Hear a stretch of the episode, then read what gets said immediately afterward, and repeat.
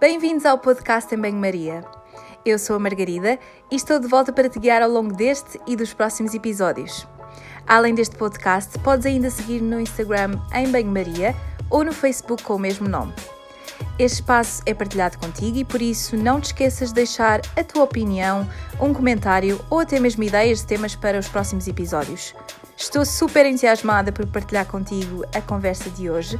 Um, já sabes que podes sempre contar com bom senso e também uma dose bem avantajada de sentido de humor.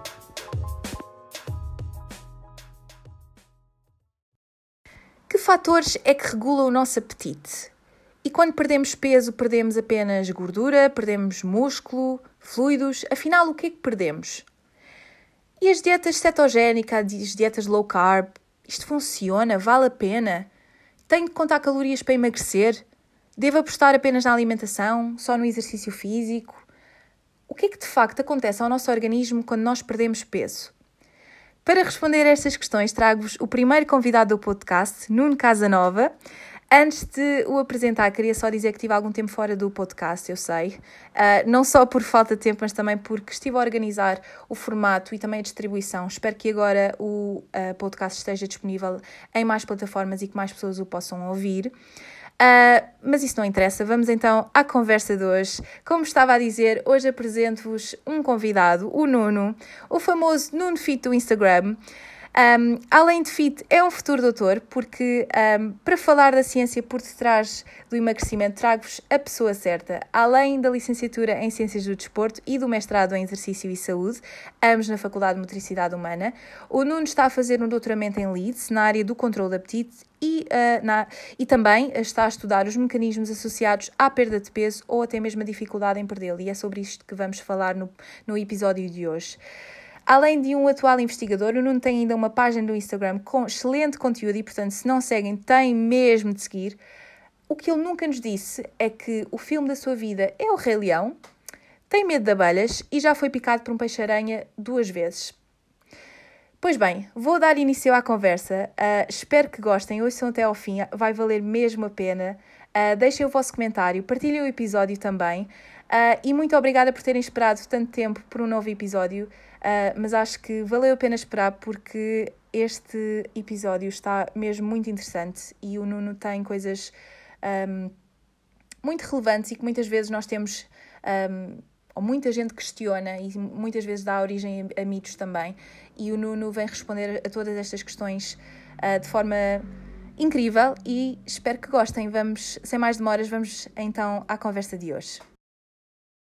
Alô, Nuno! Olá, Margarida. Agora era aquela parte que fazias. Está tudo bem com vocês? Não? Ok, desculpa, desculpa.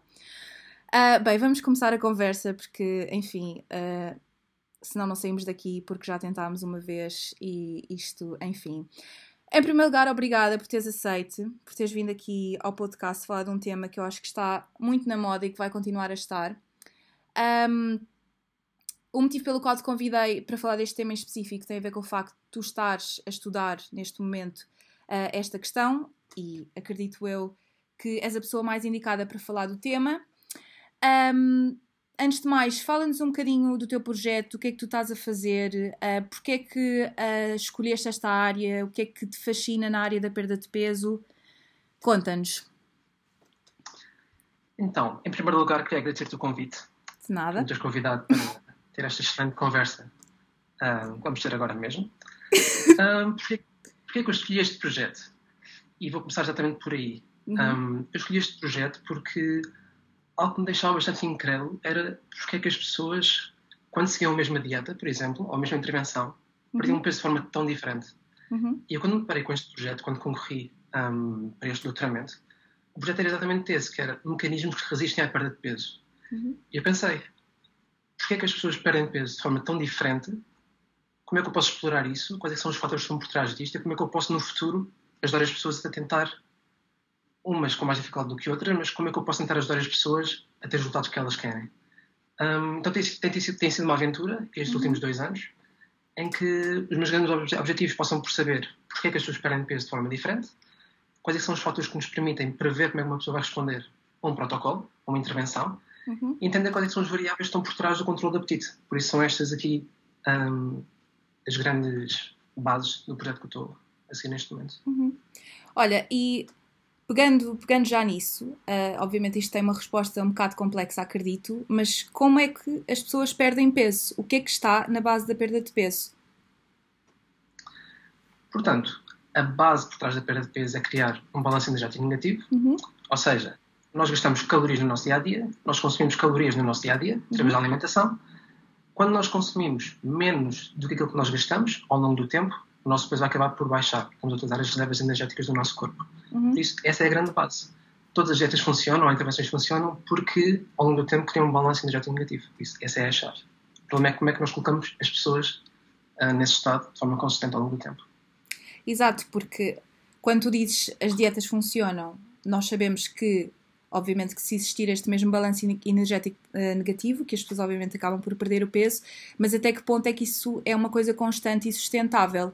O que é que acontece, uh, de uma forma simplificada, uh, no nosso metabolismo? Isso também, se quiser explicar um bocadinho o conceito de metabolismo, acho que também era importante para o pessoal perceber, para que, de facto, nós uh, consigamos perder esse peso e continuar a perder esse peso, porque aquilo que eu tenho ideia é que a partir de determinada altura há uma estabilização. Porquê é que isto acontece? Um, acho que era importante falarmos aqui desta questão do metabolismo e também das calorias, porque balanço energético negativo, nós falámos de calorias, o que é que é uma caloria? Conta-nos. Portanto, estão aí muitas questões. Exato, para, eu para disse isto mesmo de propósito, é para tu falares à vontade. Estás à vontade, Portanto, conta tudo. Vamos começar por explicar alguns conceitos um, básicos. Uhum. Um, caloria, de forma mais simples possível, é apenas uma unidade de energia, tal como nós utilizamos o metro para medir uma distância, usamos uhum. a caloria para medir uma energia. Uhum. Um, metabolismo, de forma também muito resumida, é o conjunto de todos os processos que ocorrem no nosso corpo. Uhum.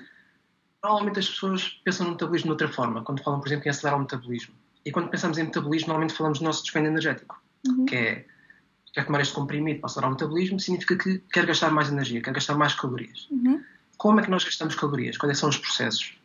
Um, temos essencialmente três, quatro processos. Em primeiro lugar, temos a taxa metabólica de repouso, que geralmente representa cerca de 50 a 70% da energia que nós gastamos por dia. As pessoas ficam muito surpreendidas quando eu lhes digo que a maior parte da energia que elas gastam é a dormir, se calhar, é em repouso. É, mas basicamente a taxa metabólica de repouso é a energia que nós gastamos para manter as nossas funções vitais. Basicamente é isto. Uhum. Uh, temos o efeito térmico dos alimentos, ou termogênese induzida pela alimentação, que basicamente representa a energia gasta no processo de digestão e absorção dos alimentos que nós consumimos.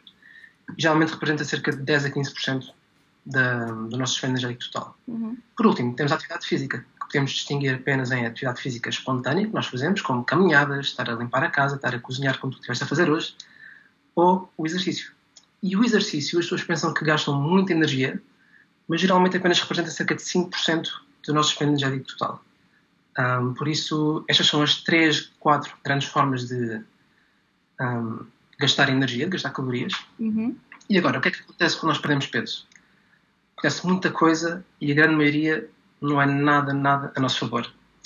Basicamente, para nós continuarmos a perder peso, nós queremos estar a gastar o máximo de energia possível, porque isto vai nos possibilitar comer mais e ao mesmo tempo estar num balanço energético negativo. Claro. Só que quando nós perdemos peso, o que é que acontece? Perdemos massa gorda e massa isenta de gordura, que é basicamente, vamos chamar massa magra apenas por manter, para manter a simplicidade. Claro. Uhum. A massa gorda e a massa magra são tecidos ativos, que gastam energia. Por isso, nós temos um peso inferior, com menos massa gorda e menos massa magra, nós vamos gastar menos calorias. O que é que isto significa? o déficit energético que nós criámos inicialmente vai ser menor. Isto significa que vamos perder menos peso ou até não perder peso nenhum, que é muito, muito frustrante. O que é que significa? Ou temos que aumentar a nossa atividade ou reduzir o consumo energético. O que é que acontece mais? Ao nível da nossa termogênese uh, da alimentação, uhum. embora não possa haver uma grande adaptação metabólica em si, quando nós comemos menos, faz sentido que também gastemos menos se nós gastamos 10, 15% daquilo que nós comemos, se nós reduzirmos quanto comemos, vamos gastar menos. Faz sentido, temos menos para digerir, temos menos para absorver. Uhum. Última parte, atividade física e exercício. Podemos distinguir em dois tipos de adaptação aqui nesta parte, que é, muitas vezes ficamos um pouco mais preguiçosos, o que significa que vamos nos mexer menos, vamos gastar menos energia. E há um exemplo que eu gosto muito de dar, que é, esta é uma pessoa que quando está no carro, um, gosto de cantar, somente quando estou sozinho, porque quando está com alguém, uma pessoa não quer passar vergonhas, né? Claro. Uma pessoa gosta de cantar, gosta de estar a dançar um bocadinho, não é? Uhum. Mas quando eu estou numa fase de perda de peso, eu sem me aperceber, eu estou mesmo a chegar ao final desta dietazinha e eu sinto que deixei de cantar durante as minhas músicas preferidas e deixei de dançar. Uh, ou seja, de forma inconsciente, muitas vezes vamos estar a mexer-nos menos. Isto acontece com muitas pessoas, mais com umas do que outras, mas há pessoas que, sem se perceberem, por si só, em termos comportamentais, mexem-se menos. Isto faz com que o nosso dispêndio se reduza. E o último ponto, ao nível do exercício, que é nós ficamos mais eficientes. Isto é terrível. Por um lado é bom porque, no objetivo, por exemplo, de performance, ser mais eficiente é bom, poupamos energia. Quando queremos perder peso, é terrível. Nós queremos gastar o máximo de energia e ficar mais eficiente não é bom. Por isso, basicamente, este é o conjunto de adaptações que, no geral, ocorrem. Uh, gastamos menos em repouso, maioritariamente porque temos um peso mais leve. Gastamos menos na termogênese da alimentação porque estamos a comer menos. Se calhar menos na atividade física porque nos mexemos menos. E menos no exercício porque ficamos mais eficientes. Por isso, tudo isto contribui para que o processo de perda de peso um, seja um pouco mais complicado, digamos assim. O que faz também a gestão de peso, portanto, o emagrecimento, um, um processo complexo, porque acho que as pessoas acabam por simplificar um bocado ou, ou, achar que é um processo tão simples quanto isto. E nós nem sequer pegamos em temas como, se calhar, o lado mais psicoemocional da coisa, que depois eventualmente interfere com uh, não só este, estas adaptações todas, mas também a adesão uh, a, um, a, uma abordagem. Um, e tu falaste do exercício, falaste da alimentação, Uh, isto é uma questão que muitas pessoas acabam por fazer, que é só alimentação, só exercício. Uh, obviamente nós sabemos que o exercício não tem só um papel uh, no dispêndio calórico, tem, tem muitos outros benefícios para a saúde. mas focando-nos aqui na parte da, da, da perda de peso, o que é que tu achas em relação a isto?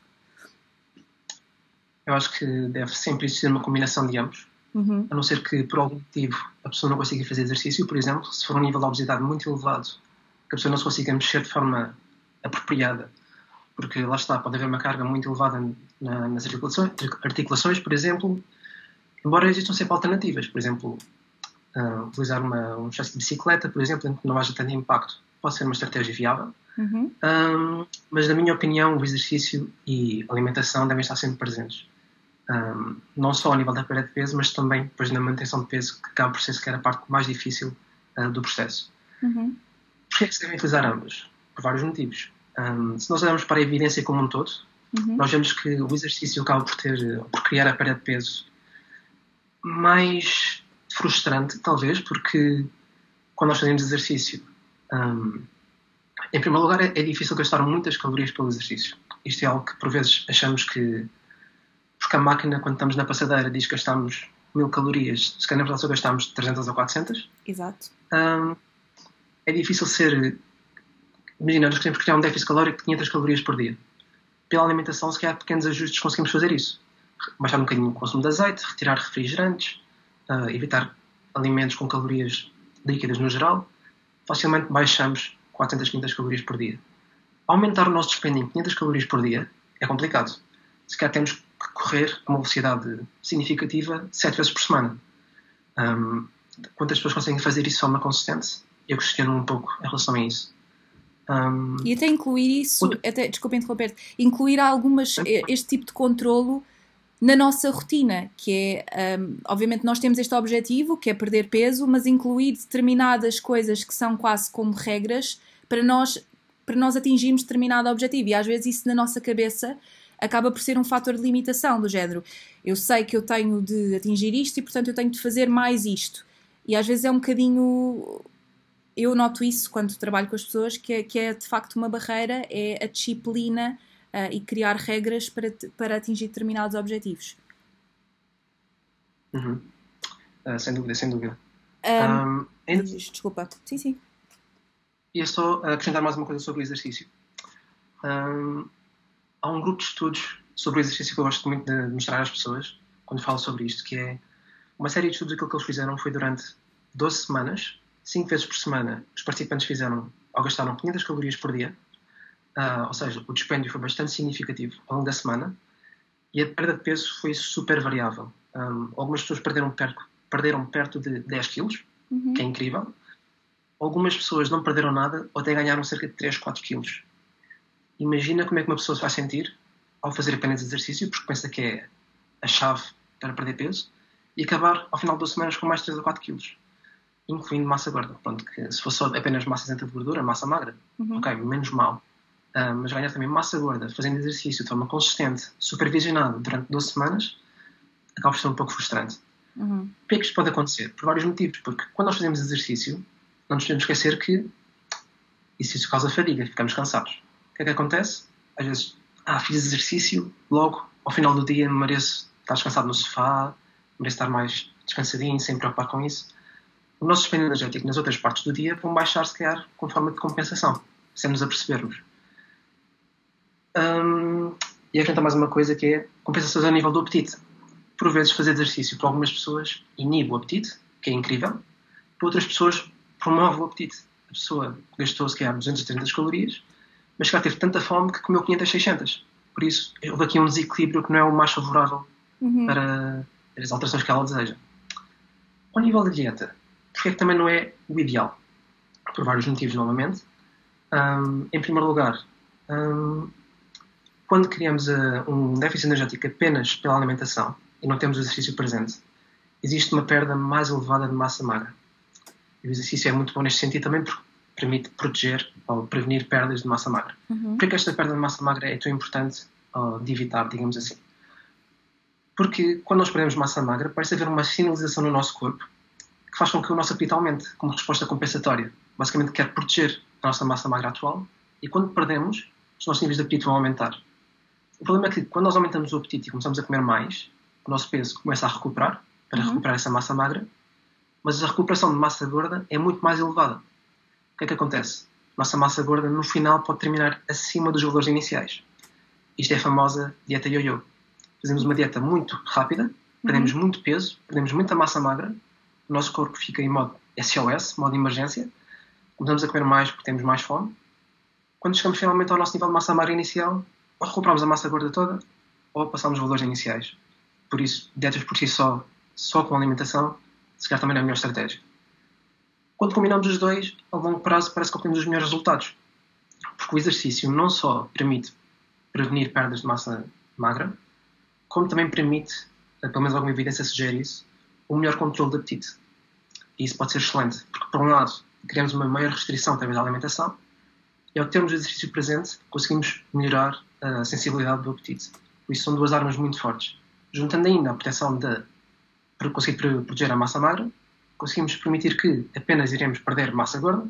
E basicamente é isso que nós queremos, que queremos perder peso, uhum. especialmente massa gorda, sem aumentar drasticamente os nossos níveis de apetite, para conseguirmos ter sucesso a longo prazo. Por isso a combinação dos dois acaba sempre por ser eh, a melhor opção, a vários níveis.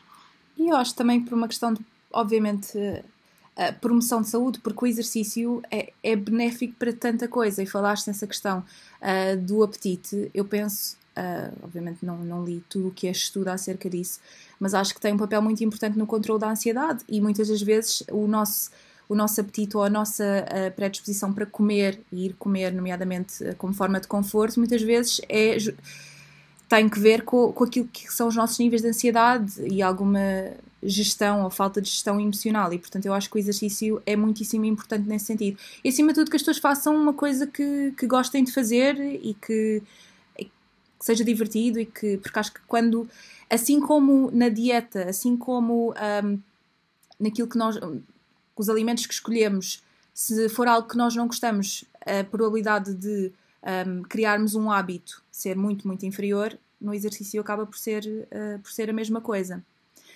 um, e tu falaste aqui também da questão da massa magra uh, e da massa gorda.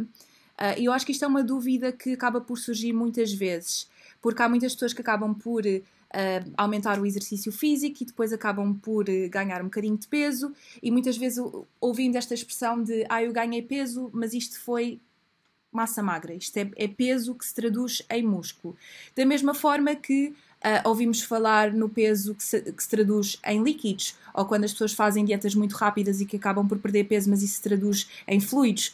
como é que isto, de forma muito simplificada, se processa? Como é que. Porque eu acho que há muita confusão uh, e, e, eu tenho estas questões muitas vezes uh, com as pessoas com quem eu trabalho, com, portanto, uh, em consulta, porque as pessoas acabam sempre por ficar muito confusas quanto à questão do peso. O que é que nós perdemos e como é que nós podemos uhum. quantificar isto? Porque um peso numa balança, quando eu subo uma balança, eu vejo um número. Mas de facto, como é que eu posso quantificar estes parâmetros corporais, se lhe quiser chamar? Uhum. Eu acho que a melhor forma de conseguir tornar essa situação é não olhar para o valor do peso um, de forma tão, tão obcecada a curto prazo, pelo menos, porque no curto prazo existem muitas flutuações somente a nível de, uhum. a nível de fluidos, basicamente.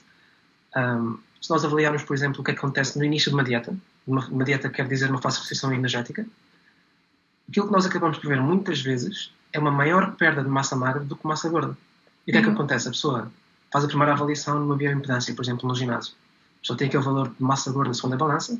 Duas semanas depois a pessoa pesa-se novamente, perdeu 2 ou 3 quilos, está super confiante, mas ganhou massa gorda. Ou o percentual de gordura subiu. Porquê? Porque a pessoa perdeu bastante água, aqueles, sequer aqueles 3 quilos. Sim. Sequer 2 quilos é água, é glicogênio.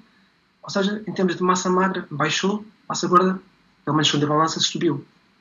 Isto pode ser muito frustrante. Tal como a pessoa, quando começa a treinar, um, é normal ter um ganho de peso a curto prazo, porque uhum. aumenta as reservas de glicogênio, glicogênio tem peso, a pessoa pode acumular, não sei, 2, 3 kg de glicogênio, por isso é muito facilmente o peso dela subir nas primeiras semanas 1, 2, 3 kg. É perfeitamente normal. Um, uma forma de contornar isso, lá está, é avaliar mais a longo prazo, porque, ok, nas primeiras 2, 3 semanas existe esta alteração de, de fluidos, mas quer 6, 8, 12 semanas já vai ser um pouco mais precisa a avaliação. Okay. Claro que existem outras formas de avaliar. Existem perímetros que permitem avaliar de forma um pouco mais objetiva que não apenas o peso, que pode variar por mil e uma coisas. Uh, se o profissional tiver qualificações para isso, utilizar um adipómetro para medir as pregas. Uhum. Uh, basicamente, são alguns métodos um pouco mais objetivos que devem ser sempre, que devem ser sempre utilizados como forma de um, dar um pouco mais de informação para além do peso. Que quando se utiliza muito o peso uh, de forma cega, é muito fácil tirar conclusões que não são as mais adequadas e precipitarmos um pouco uh, na prescrição e no ajuste do protocolo. Sem dúvida. Por acaso, isto é, isto é interessante porque, como tu sabes, eu atualmente já não trabalho na área da, do emagrecimento como, como fazia antes e, e, acaba por ser um bocadinho o contrário. Uh, mas no outro dia no trabalho nós tivemos uma sessão de.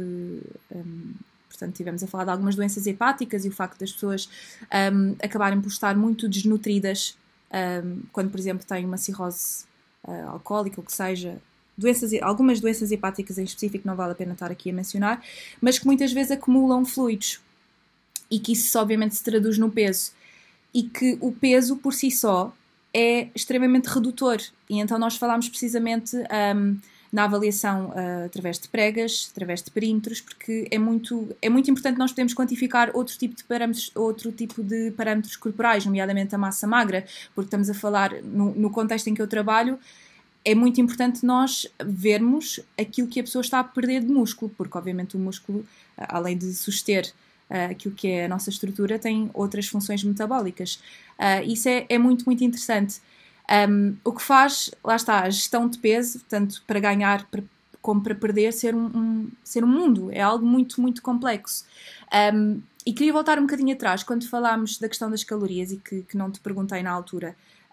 tu falaste que isto podia ser uma coisa um bocadinho variável e, e atrevo-me até a perguntar, porque no meu dia a dia, quando eu vejo algum paciente meu, eu tenho de calcular as necessidades energéticas calóricas para aquela pessoa. Um, e isso, obviamente, depende de vários fatores, nomeadamente aquilo que é a atividade.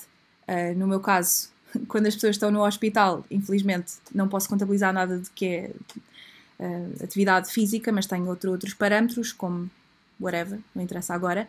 Um, qual é que é até que ponto é que nós nos podemos fiar nessas nessas fórmulas, porque eu sei que eu tenho fórmulas uh, que estão validadas para o contexto clínico, mas nós hoje em dia vemos muitas vezes fórmulas validadas para, para os mais diversos efeitos, nomeadamente aplicações no telemóvel em que tu podes calcular aquilo que são as tuas necessidades e fazer o tracking daquilo que tu comes ao longo do dia. Qual é que é a tua opinião acerca disso e que um, efetividade é que isso tem, uma vez que tu próprio disseste que a forma como nós uh, processamos as calorias e a forma como o nosso metabolismo trabalha, por assim dizer, de forma muito simplificada, um, isto pode ser feito de forma muito individual. Até que ponto é que estas fórmulas nos dizem algo e podem ser uma ferramenta no controle do peso? Uhum. Um, eu acho que quando utilizadas corretamente podem ser uma excelente ferramenta. Uhum. Uh, eu acho que a melhor ferramenta, pelo menos se trabalhas com alguém a longo prazo, é sempre as informações que vais obtendo ao longo do tempo, com os uhum. resultados que vais obtendo com a pessoa. Basicamente, quando utilizamos uma fórmula, acaba sempre por ser um ponto de partida. Porque quando nós criamos uma, as equações são criadas de uma forma, uma forma muito simples, que é pegas num grupo enorme de pessoas com certas características, uhum. um, vês qual é que é a sua composição corporal, por exemplo, massa gorda, massa magra, avalias diretamente a sua taxa metabólica basal, por exemplo, e depois aquilo que tu fazes é fazer uma regressão, um método estatístico, para ver qual é que é a reta, basicamente ter uma equação com base em todas aquelas pessoas. Só que estás a assumir que nessa reta as pessoas estão todas em cima da reta, mas não estão. As pessoas estão de forma dispersa e há uma reta no meio que dá um valor que seja o mais aproximado possível para todas aquelas pessoas. Uhum. O que é que isto significa? Se tu tiveres a sorte de trabalhar com alguém que esteja muito perto dessa reta, vais ter resultados muito perto do real. Se és uma pessoa um pouco mais afastada da reta, vais ter algumas diferenças, tanto para cima como para baixo. Podes subestimar ou subestimar. O que é que tu deves fazer, na minha opinião? Tens um ponto de partida, que é, com base na informação que tu tens, sabes a composição corporal da pessoa inicial, tentas, um, da melhor forma possível, definir um ponto de partida, em termos de consumo energético, e ao longo do tempo, se fores vendo que a pessoa quer perder peso, mas não está a perder, se calhar subestimaste as suas necessidades energéticas, tens que reduzir um pouco mais, ou se for o, ou se for o oposto, tens que subir um pouco mais. Mas basicamente é com base nos ajustes, com base nas informações que vais obtendo ao longo do tempo, que consegues fazer o melhor trabalho possível. Por isso, estas equações não devemos assumir que vão-te dar a verdade, vão dar apenas um ponto de partida que devem ser ajustados de acordo com os resultados reais. Basicamente, uhum. essa será a forma de individualizar a coisa. Não é só uhum. apenas calcular com base no valor populacional, uhum. mas sim ter esse ponto de partida e depois ajustar ao longo do tempo, de acordo com as reais necessidades energéticas da pessoa, que vais obtendo ao longo do tempo. Um, esta questão, nós até já tínhamos falado isto várias vezes, um, porque eu tenho ideia que algumas pessoas que eu acompanho um, que têm como objetivo perder peso, que isto é, é muito matemático do género. Como eu quero perder peso, eu, só, eu tenho de criar um balanço energético negativo e como tal eu vou fazer o tracking de tudo aquilo que eu como e vou calcular as minhas necessidades. O meu único um, o motivo pelo qual não seja uma abordagem que eu pessoalmente, e atenção, estou a falar disto eu enquanto profissional e também do ponto de vista pessoal, que não um, recomendo como primeira abordagem, tem que ver com o facto de isto já está até bastante, não digo bastante, já começa a ser sustentado por algum, algum tipo de, de trabalhos científicos, que o facto das pessoas fazerem o tracking daquilo que comem uh, com, este, com este tipo de aplicações pode dar origem a algum tipo de disorder eating e coisas do género, algum, uma certa hum, relação pouco pacífica com aquilo que é a alimentação e eu acho que esse, que esse lado também é importante. No entanto, eu acho que uma pessoa que, quando tem um objetivo que é perder peso, tem de ter uma, a noção de que tem de criar um balanço energético negativo. E isto passa por conhecer que, se calhar, que alimentos é que são mais, mais ou menos calóricos.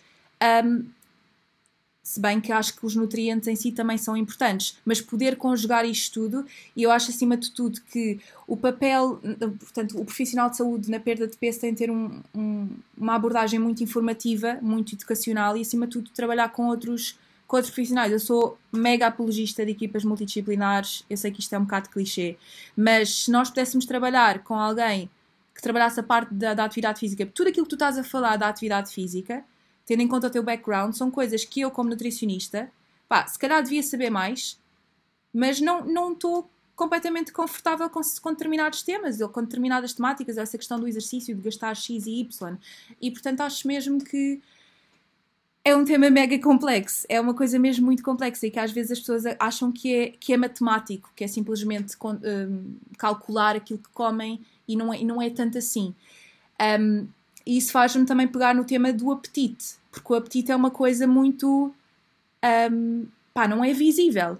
não é, não é uma coisa que tu contabilizas com calorias. E eu sei que o último trabalho que tu fizeste tinha a ver com o apetite, tinha e tem a ver com o apetite, uh, e que é também uma área que, que te interessa.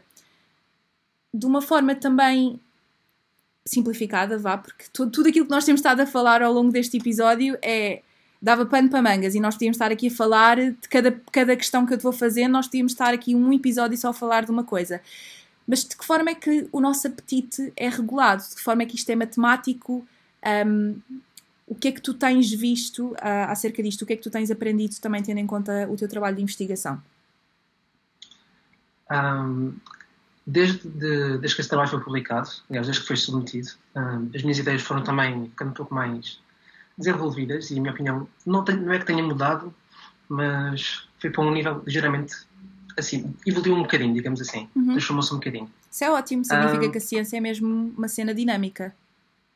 Sim, é uma coisa que vamos acrescentando ideias àquilo uhum. que nós já tínhamos e vamos sempre tentando aproximar-nos o máximo da verdade, uhum. se é que um dia vamos chegar à verdade absoluta. A verdade.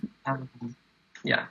um, há, há, muita coisa que afeta o nosso apetite, que determina o nosso apetite. E a questão de se o nosso apetite é regulado ou se o nosso peso é regulado é uma questão que tem sido.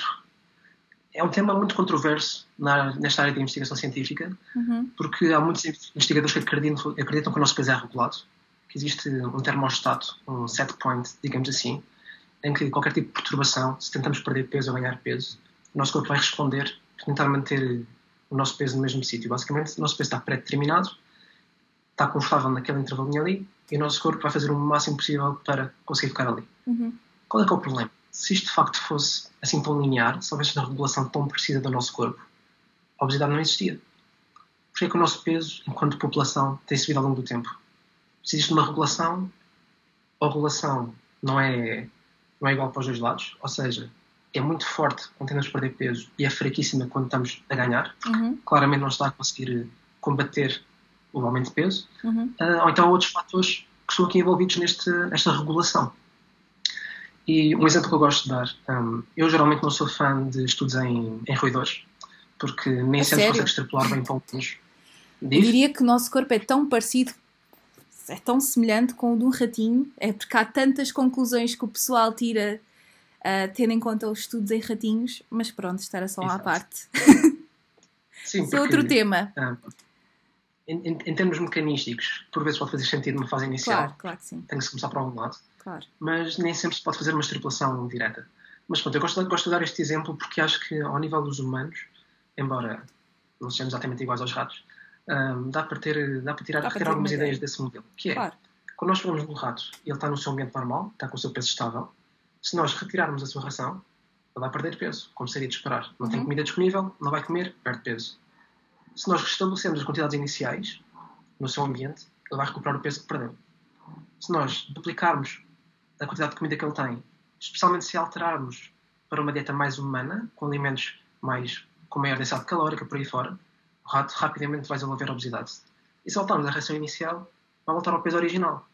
Um, isto é algo que já foi feito várias vezes.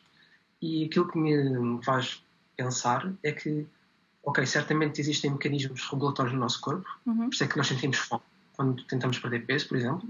Um, nem sempre, mas acontece. Um, mas a verdade é que quando nós alteramos o ambiente que nos envolve, parece que o nosso corpo simplesmente responde e vai de encontro a esse mesmo ambiente. Uhum. Pegas no ratinho e mudas de ambiente e depois ele altera-se.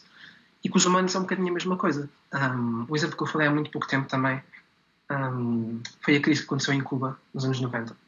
houve uma crise económica, a quantidade, a quantidade de comida disponível baixou drasticamente, não podiam usar automóveis, tiveram que se mexer muito mais durante uma década, os níveis de obesidade baixaram para metade. Uhum. Um, mortalidade baixou drasticamente, descarga cardiovascular baixaram drasticamente.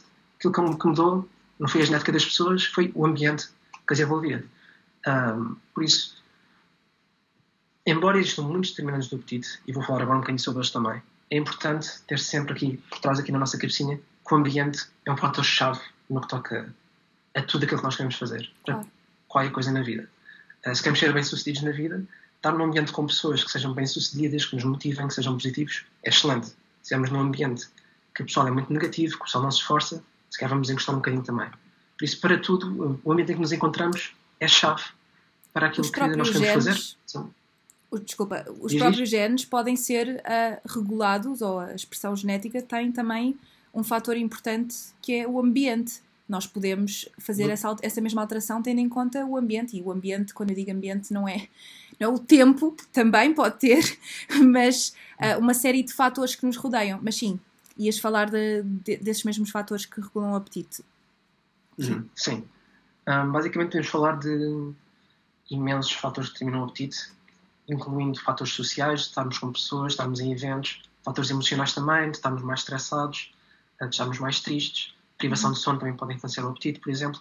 Mas depois temos outros fatores que são um bocadinho mais, que estão sempre presentes, ou quase sempre presentes, pelo menos estivermos metabolicamente saudáveis, geralmente estão lá presentes. Uhum. Em primeiro lugar, temos uh, um efeito, isto soa melhor em inglês do que em português, mas um efeito excitatório uh, da nossa composição corporal, uhum. em que a nossa massa gorda e massa magra, por serem tecidos metabolicamente ativos, criam despende energético e esse despende energético cria uma necessidade para nós comermos. Uhum. Por isso, um fator que influencia aquilo que nós comemos é quanto energia que nós gastamos. E faz sentido. Nós não queremos estar a perder massa, não queremos perder peso, o nosso corpo pelo menos não quer. Então, alguns sinais de fome vêm exatamente dessas necessidades energéticas que são criadas pela nossa composição corporal. Uhum. Agora, temos outro tipo de fatores também. Um, fatores mais metabólicos, talvez falando assim, um, em que temos algumas hormonas que são produzidas, por exemplo, quando estamos a ter uma refeição. Uhum. Algumas hormonas como GLP-1, insulinas, a mesma leptina. Temos várias hormonas que são secretadas, digamos assim, em resposta a uma refeição. Um, e essas hormonas, péptidos, etc., têm como função, pelo menos aquilo que a evidência atual nos diz, têm como função um, inibir o consumo uh, energético. Ou seja, começamos a comer, essas hormonas são secretadas com o objetivo de terminar aquela refeição. O que é que acontece? Um, e por isso é que eu falei no ponto de se somos metabolicamente saudáveis ou não.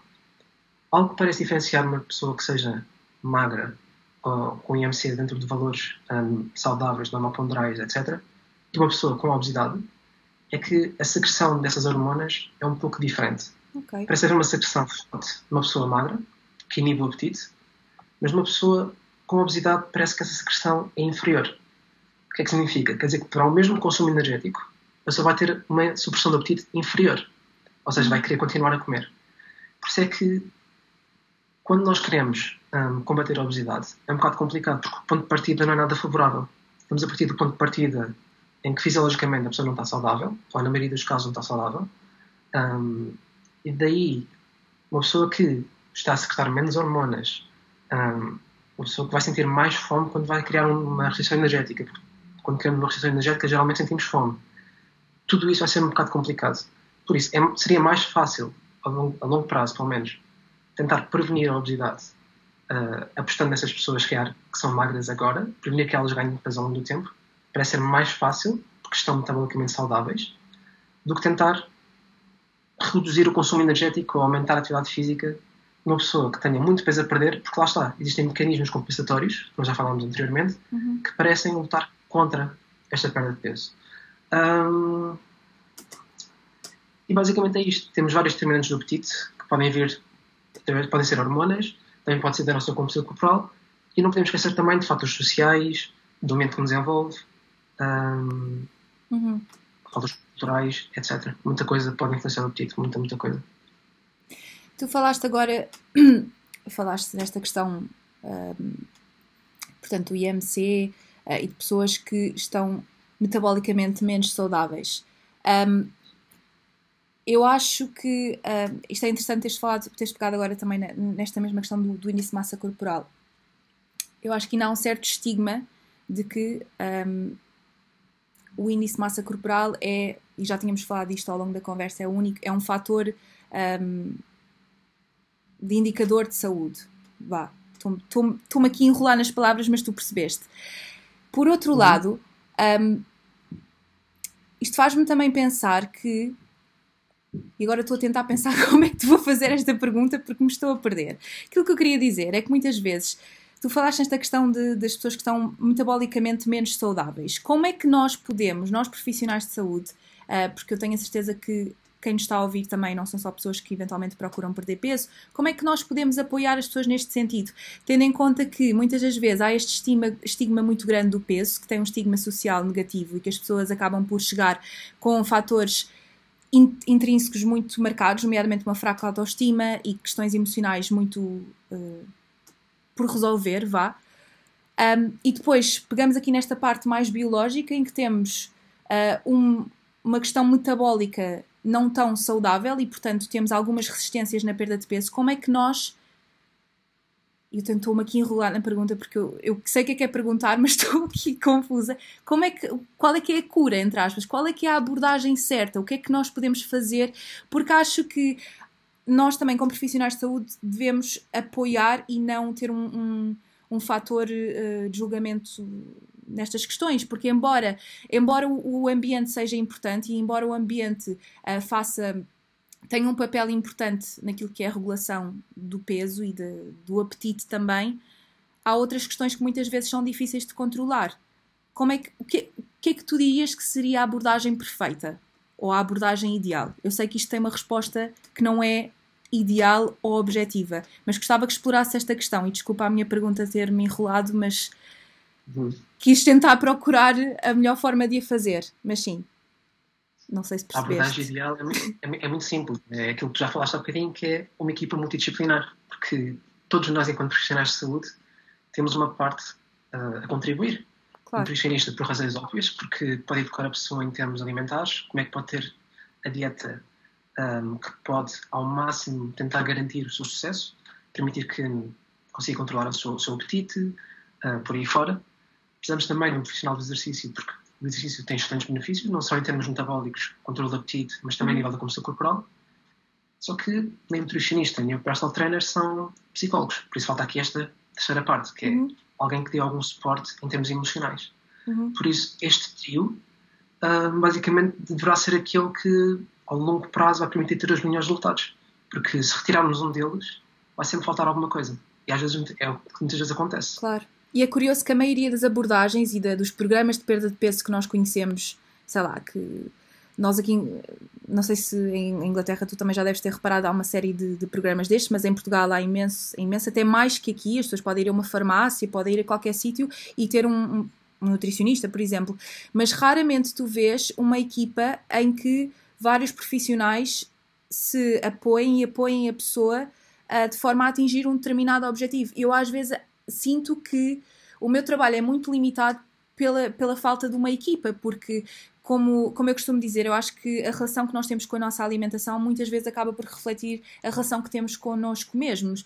Não é sempre assim, mas tem muitos traços. E acho que há muitas pessoas que procuram perder peso, um, mas que depois têm uma relação completamente desorientada com a alimentação. E como tal, eu até uso esta analogia, que é uma pessoa quando está a fazer uma sei lá, uma corrida de bicicleta uh, para atingir determinado fim, que é neste caso a perda de peso, se cai muitas vezes ao longo do, do, do trajeto, um, precisa de se levantar para curar as feridas, entre aspas, estou a pôr isto de uma forma muito pomposa, mas o que eu quero dizer é que para atingirmos determinado objetivo, às vezes temos de olhar para outras questões.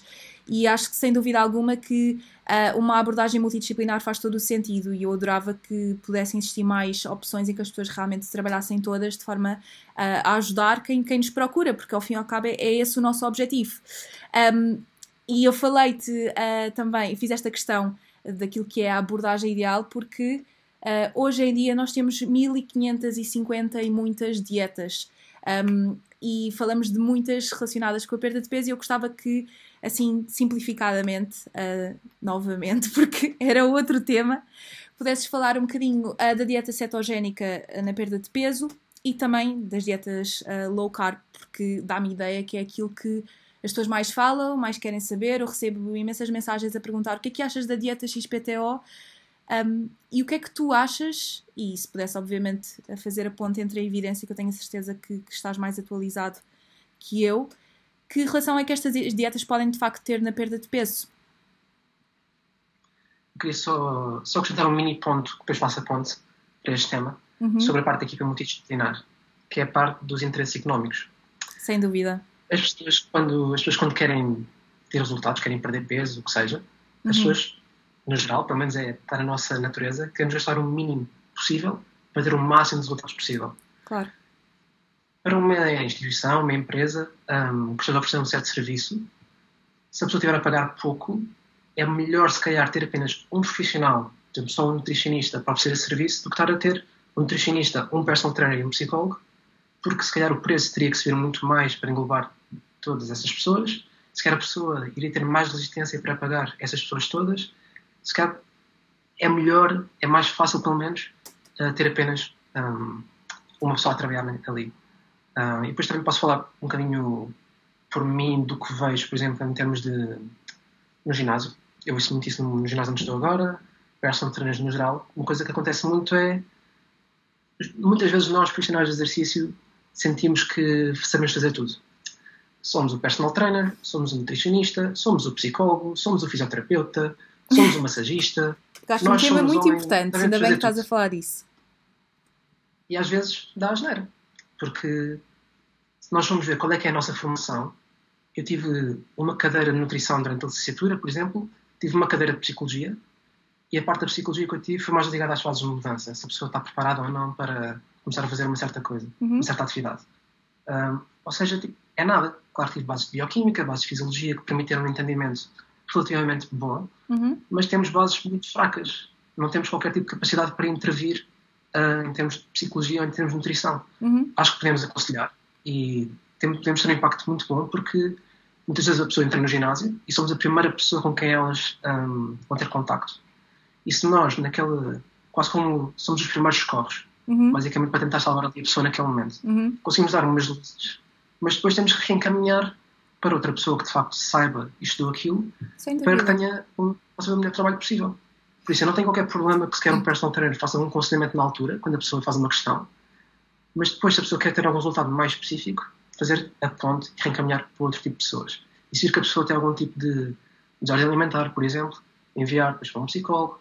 Por isso, basicamente, tentar lançar para quem de facto domina esses temas, não é? Porque se a pessoa tentar fazer tudo por ela só, a probabilidade de dar a geneira é claro. bastante elevada. E, e, antes de partir aqui para, para, para a questão das dietas low carb e tudo isso, uh, nem toda a gente eventualmente vai precisar de um psicólogo ou de um personal tra trainer, o que seja. Um, e eu acho que o conhecimento não é exclusivo de ninguém. Uh, tu, como profissional do exercício, tu podes abordar outros temas. Eu, na minha página de Instagram, falo muitas vezes de temas que sei que não são a minha área de formação, mas que eu própria acabo por pesquisar e ter uma mínima de consciência daquilo que eu estou a dizer. E eu acho que não devemos ter aquela ideia um bocado redutora que eu sou nutricionista e, portanto, eu sou a única que posso falar de comida. Não é assim, mas quando nós estamos a falar com alguém, uh, quando temos em, mãos a saúde de, de alguém, não é? Nós temos de ter essa consciência de que, se calhar, não, não temos limitações e que não podemos uh, ir para além daquilo que é os nossos conhecimentos. Eu passo a vida a dizer isto, eu não percebo nada, não digo nada, tenho umas bases. Nutrição no desporto. É uma área que eu não, não tive a oportunidade de me focar porque interessei-me por outras coisas.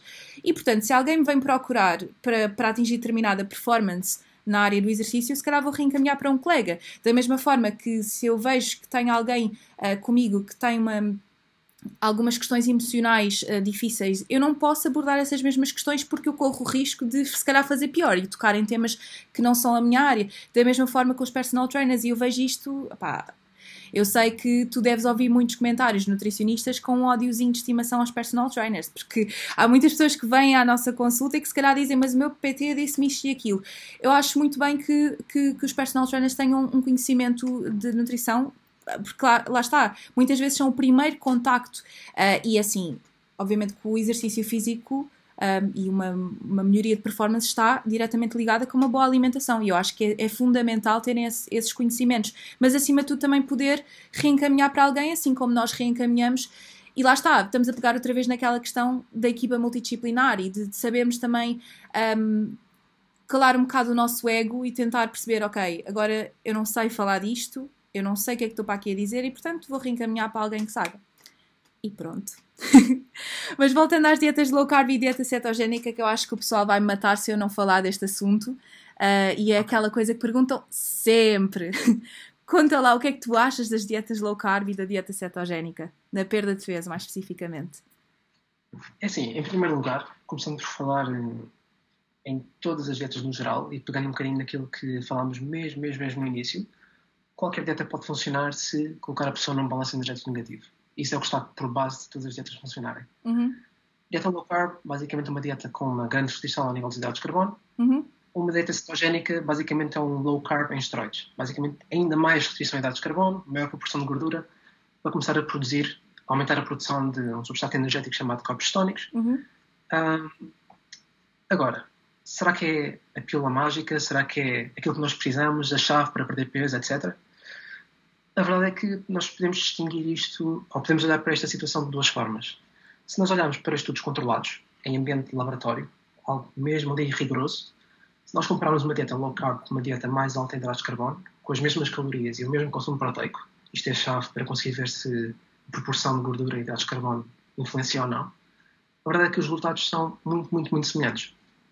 Por isso, parece não haver nenhuma diferença ao nível da eficácia uh, da low carb ou uma high carb, digamos assim. Agora, colocando isto num contexto de free living, num contexto mais ecológico, no dia a dia, o que é que Também é acontece muitas importante. vezes quando uma pessoa diz isto? Que também é importante, claro. Sim, sim, sim. Um, porque nem sempre aquilo que se faz em laboratório pode ser extrapolado para o mundo real, nem sempre é aplicável. Uhum.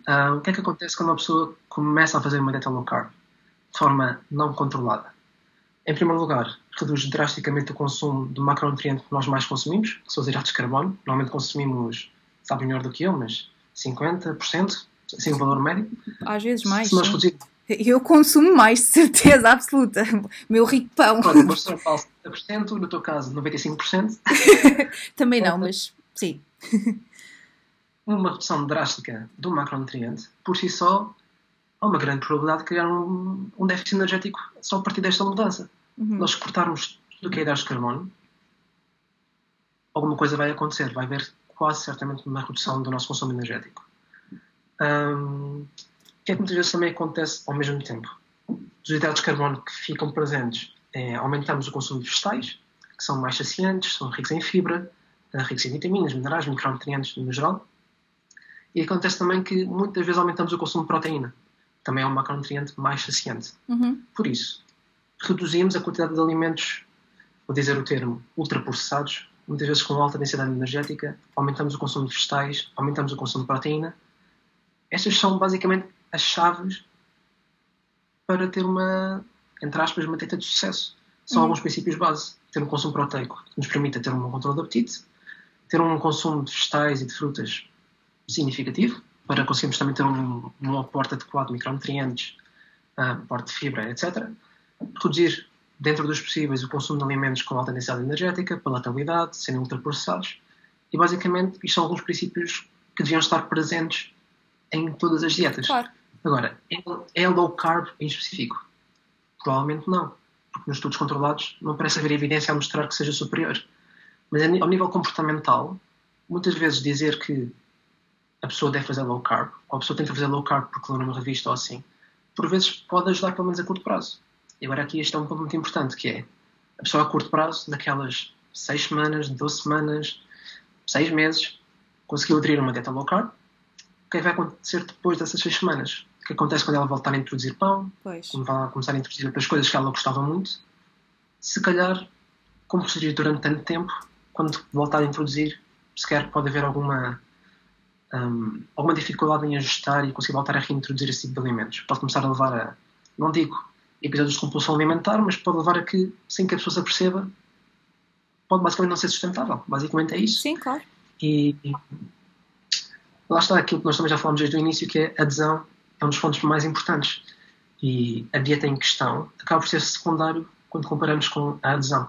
Claro que alguns princípios básicos devem estar presentes. Uhum. Já falámos do balanço energético negativo. Ahm, no geral, ter uma dieta rica nutricionalmente para garantir que não há nenhuma deficiência nutricional. Ter um consumo proteico adequado. Essas coisas são princípios, mas Uhum. depois a dieta em si, uma proporção específica de gordura com hidratos de carbono, por aí fora, são fatores secundários em comparação com o fator adesão.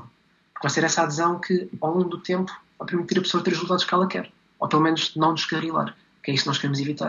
Porque as pessoas conseguem perder peso ao longo de seis semanas, ou ao longo de seis meses até, mas depois, nos anos seguintes, aquilo que nós vemos é que 90% das pessoas, às vezes até mais, dependendo do tempo que nós vemos e do estudo que nós estamos a olhar, a grande maioria das pessoas recupera todo o peso que perdeu. E nós queremos evitar isto. Claro. Porque as pessoas conseguem perder peso, não conseguem manter, porque simplesmente não conseguem manter os comportamentos. E isso é a chave e cabe ao profissional com a pessoa decidir qual é que é a melhor intervenção. Claro, e, e, e só para terminar, estamos mesmo no fim do tempo, mas acho que nos portámos muito bem com o tempo. Pensei que tivéssemos uhum. aqui, às vezes, podíamos estar aqui duas horas, porque nós começamos a falar e, enfim. Um, uhum. Acho que, que pegaste agora em, em pontos muitíssimo importantes, que é a sustentabilidade. Uh, e eu, como nutricionista, acabo sempre por batalhar muito neste, nesta questão, que é a mudança de hábitos. E não sei se tu já te apercebeste, mas aqui em Inglaterra os hábitos alimentares não são a coisa mais saudável do mundo. E que às vezes eu tenho, eu confesso que tenho muito mais facilidade em contribuir e ajudar as pessoas aqui a perder peso do que em Portugal. Porquê? Porque às vezes pequenas coisas, pequenas mudanças de hábitos, têm, de hábito têm uma, uma, um, um impacto muito evidente naquilo que é o peso das pessoas, porque basta às vezes uh, que as pessoas não consomem muitas frutas e vegetais, basta incluírem mais disso e retirarem de outras coisas, nomeadamente alimentos ultraprocessados e snacks que, que, que estão muito. Um, agora está-me a faltar a palavra em português, available, disponíveis, e aqui falamos também da questão uh, do ambiente, e tu falaste disto ao longo do episódio, o facto de nós temos um ambiente uh, que nos puxe uh, consumir determinadas coisas e agora também já não vamos ter tempo a falar desse assunto, mas no outro dia vi uma coisa muito interessante que foi um estudo que fizeram aqui na zona com um, os alimentos, sabes aqueles alimentos, aqueles produtos alimentares que se colocam ao pé da caixa? O facto de estarem disponíveis, uhum. uh, o que uma coisa que fizeram interessante aqui na zona foi, em alguns supermercados, trocarem uh, os chocolates por fruta e outro tipo de coisas uh, mais nutritivas. E que teve um impacto brutal, porque lá está, é aquilo que está disponível. Um, mas, acima de tudo, eu acho que em qualquer dieta é a sustentabilidade. Sustentabilidade do peso e, portanto, nós conseguirmos manter, manter o peso depois de um período de restrição calórica e também manter a nossa sanidade mental, porque lá está, deixar de comer pão, arroz, massa e certas coisas que, que nós portugueses uh, temos tanto na nossa alimentação e que é tão importante também manter esta questão cultural e social, quer dizer, uh, e são coisas que são realmente boas e estar-nos a privar, privar-nos disto. Uh, de uma forma tão marcada, acho que também vai ter um impacto nada, muito pouco positivo um, em nós, não só físico, como também a nível um, psicológico. Um, e pronto, acho que foi mais ou menos isto que tínhamos uh, planeado.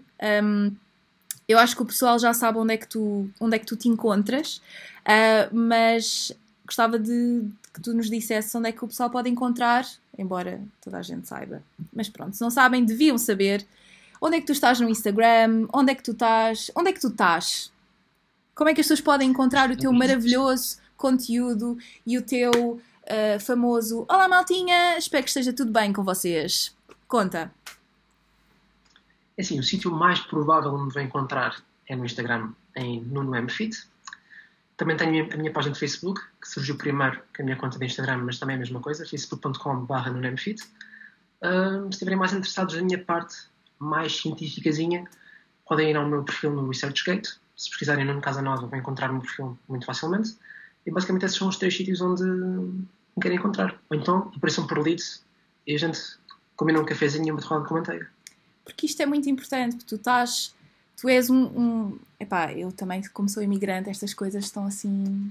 Eu gosto de mencionar isto. Tu és um Tuga que estás a promover a ciência e a fazer uma investigação top, uh, neste caso fora de Portugal, mas acho que é importante também deixar essa, essa, essa referência do ResearchGate e para o pessoal que, que, está mais na área de investigação para te encontrar e ver o, os trabalhos que tens publicados que, que, que são de enorme interesse uh, do ponto de vista científico e da, desta questão mais especificamente nós estivemos a falar.